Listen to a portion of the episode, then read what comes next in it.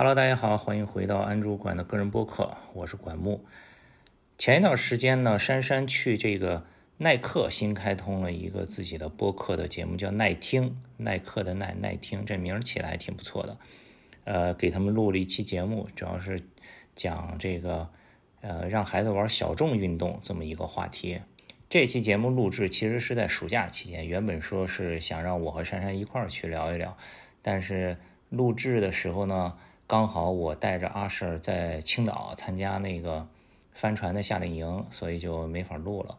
我看这个节目出来以后，他的这个小宇宙留言里头有一条挺好玩的，有一个人留言说：“作为大三的美国留学生，我敢说国外招生官其实非常看你有没有一项一直在坚持的运动或者活动。一般很给申请加分的是，比如你五六岁就开始游泳。”初高中进入校队，有长达十年的游泳经验，亦或者从小学音乐之后，不断的有一些创作输出，对各类运动浅尝辄止，绝对不是所谓的综合素质。更看重的是小孩是否对一项活动真的有热情和毅力。我觉得这个留言真的特别的好。与之相对应的是另一件事儿，呃，前一段时间李维斯中国。他们做了一个话题，叫“才华出众”，滑是滑板的滑，因为现在这个滑板热度比较高，比较火，很多品牌都要做一些，呃，跟滑板相关的内容、相关的活动。然后也是上一个星期，有一天有朋友就在这个微信上，呃，可能是在哪一个群里，我记不太清了，分享了一个照片，是李维斯中国的小红书的账号发了一组照片，就是穿着他们的新的产品的衣服，然后在玩滑板。但是这个滑板的照片呢，可能就不是很专业，就不是很专业，就是非常的不专业。然后那个分享的朋友呢，还把这个照片下面的小红书上的留言也给截图了。留言里头有一个人就说说找个会滑板的模特和摄影师吧。然后李维斯中国给他这个人的回复呢，就有点意思了。李维斯中国的回复是：无需高端操作，会摆就能行。形是这个很有型的形，所以在看到这一条回复的时候呢，会摆就能行。马上我又想到了前面耐克那个博客底下的留言，这就是两种对待运动的完全不同的态度。我觉得阿舍攀岩这个事情最好的一点就是珊珊是和阿舍一起玩的，在博客里面他也开玩笑说他和阿舍是师兄妹，阿舍是师兄，他是师妹。呃，因为他比阿舍稍微晚了一点点开始攀岩，最开始是，呃，有一个朋友说要不要去试一下攀岩，挺好玩的，就带阿舍去找了一个教练，让他去练一练。然后后来下一次，然后珊珊也开始去学，后来就他们两个一起攀。我觉得这个就特别好，而不是那种说哦，我给小孩报一个班，找一个教练，然后每次去了，小孩往那儿一扔，自己去逛逛商店，玩玩手机什么的。因为那样的话会给小孩很大的压力。如果小孩练得不是很好，或者不是很有兴趣的话，很多时候家长就会说啊，你看我花那么多时间陪你，对吧？花那么多钱，什么给你找教练，什么你又不好好学，不好练，就会怪孩子。其实没有必要嘛，对吧？去参与运动本来就是一个玩的过程。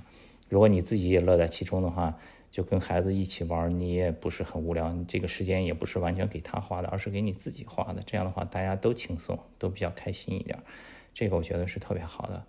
然后我看那个节目的留言里，还有人在说，包括微博上也经常会有人说这个，哦，这个管木特别想让阿舍滑板，但是他不喜欢。确实是我以前经常拿这个开玩笑，但其实真的只是一个开玩笑，并不是说我想滑板就特别想让阿舍滑板。因为我最开始玩滑板的时候呀，那个时候跟现在真的不一样。那个时候我觉得滑板是一个很叛逆的文化，对吧？就是比如说身边的人、老师、家长不让你玩，我就偏要玩，对吧？这个现在都是爸妈带着小孩去学滑板，就包括好像滑雪一样。呃，第一次带阿 Sir 去日本滑雪的时候，我想让他玩那个单板滑雪，给他找教练，他就特别不喜欢，就是很耍赖什么的。但是后来呢，他说我想玩双桥滑板，那 OK 啊。然后之后再去日本的时候，就给他呃滑雪学校里报了一个那个双桥。呃，滑雪的，然后就把它扔在那儿。我和珊珊就自己去滑了，就是他玩的也很开心，进步也很快，我也很开心。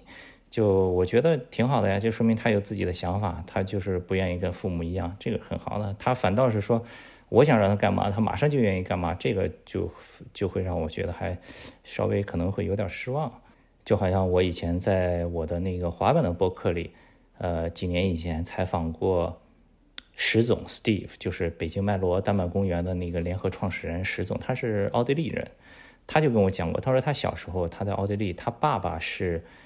在奥地利非常知名的这个双桥滑雪的一个这个 OG 或者说是一个传奇人物，就是非常非常有名的。但是他从小开始滑雪，但是到了这个青少年时期就开始喜欢上单板了。那个时候单板刚刚出来，对吧？年轻人都喜欢尝试新鲜的东西。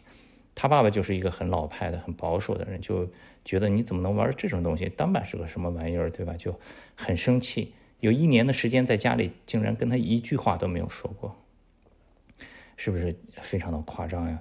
就是他的这个故事也给了我很大的启发。就是你如果说自己做什么就很就想让孩子一定要去做什么的话，就是你跟那个父亲有什么区别呢？所以说，就顺其自然，让小孩玩的开心就好了。以前还经常跟朋友聊天开玩笑说。说那个小孩不滑板怎么办呀？不滑板没事啊，挺好的呀。现在他如果想滑板的话，就马上打断腿，不让他滑。到青春期的时候一叛逆，他就非滑不可。当然这也是另一个玩笑。这个就是我对小孩子学习一些体育项目呀，练一些运动的一个看法。我觉得就是，首先家长要自己去玩。我看到很多在滑板场里，有的家长带着小孩去，家长。就会给小孩指指点点，说哦，这个动作你要这样做，那个动作你要那样做。但家长其实不会的。包括也有很多朋友给我发过视频，小八给我发，他在北京的时候去朝阳的那个滑板场，有一个妈妈就在那里，小孩练就骂他说啊，你怎么不好好练这个动作，怎么怎么样？就小八说就很想上去问问那个妈妈，要不你来演示一下，对吧？包括谢石也给我发过，在南京他经常去滑的那个 mini ramp，就是有一个老爸就在那里打小孩，说他不好好练滑板什么的。谢石上去劝一下，那个老爸还说说就是要这样把他什么彻底打碎，他才能怎么怎么样。哎，真的是无话可说。这个就是因为家长给了自己太大的压力，给小孩太大的压力，他觉得你看我都花上时间，我也不去做我自己喜欢的事情，就陪着你来玩滑板，你又不好好练，对吧？所以没有必要，就是找一个你也喜欢的，然后带着小孩一起玩，这个是最好的。好吧，今天就先聊到这儿，咱们下期再见。